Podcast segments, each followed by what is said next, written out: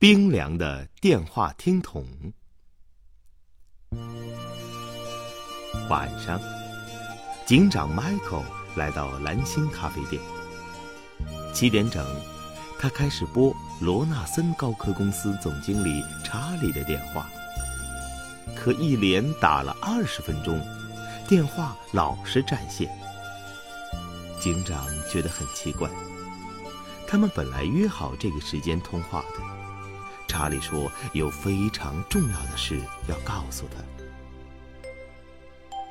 这时，进来一位年轻女郎，她径直走到迈克跟前说：“我是查理的秘书艾琳，总经理要我通知您，他现在有一个重要的电话，让您八点去他的公司见面。”说完，他就坐下来和迈克聊起天来。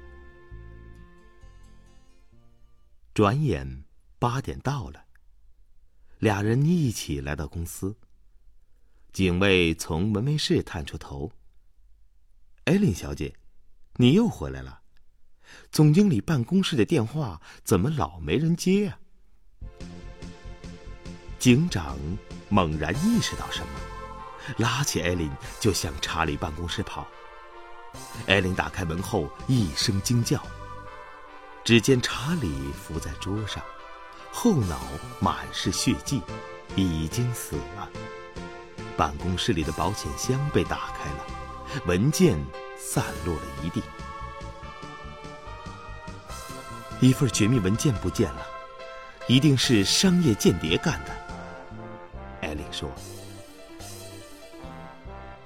警长仔细查看现场，发现纸篓里有只空的冰盒。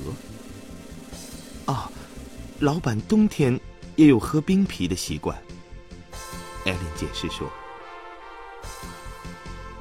警长想打电话通知法医，拿起话筒，感到电话听筒出奇的凉。他突然变了脸色，厉声喝道。凶手不是商业间谍，而是你。艾琳大惊失色，怎么可能呢？案发的时候，我明明在陪你聊天嘛。你不在现场，是你精心设计的假象。警长才说了几句，艾琳就哆嗦着嘴唇，低下了头。聪明的小朋友，艾琳制造不在现场的假象，究竟用的是什么方法呢？